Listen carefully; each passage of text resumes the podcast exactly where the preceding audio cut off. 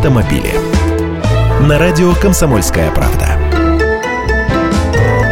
Здравствуйте! Все эти электрические колесные гаджеты, на которые встал и поехал, хотят подчинить правилам дорожного движения. В Госдуме после консультации с ГИБДД обсудят, какой статус нужно прописать для всех этих приспособлений, нужно ли вносить поправки в правила дорожного движения. Об этом говорит член Комитета Госдумы по транспорту Александр Васильев.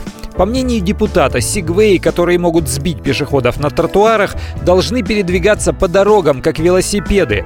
Так что надо определить, нужно ли владельцам этих средств покупать страховку, надевать каску и регистрировать как транспортное средство. Речь тут идет про сигвей, но дело, по-моему, совсем не в сигвеях. Сигвей — это такая платформа с двумя большими колесами и палкой. Он дорогой, их таких мало. Но сейчас на каждом углу продают все эти китайские гироскутеры. Цена вопроса там уже от 15 тысяч, а гоняют на них шустро, и не только дети. Я вот даже и не знаю, что сказать. С одной стороны, да, ездят они с моторчиками, но на дорогах они нам не нужны. А еще здоровые мужики на роликах так по улицам гоняют, что тоже при столкновении убить могут. Может и их стоило. Если по-человечески, то такие вопросы решаются на уровне здравого смысла.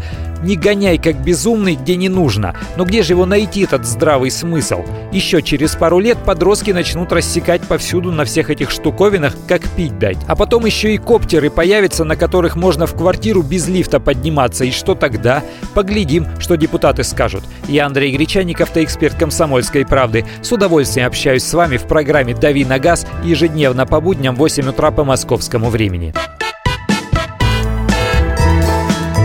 Автомобили.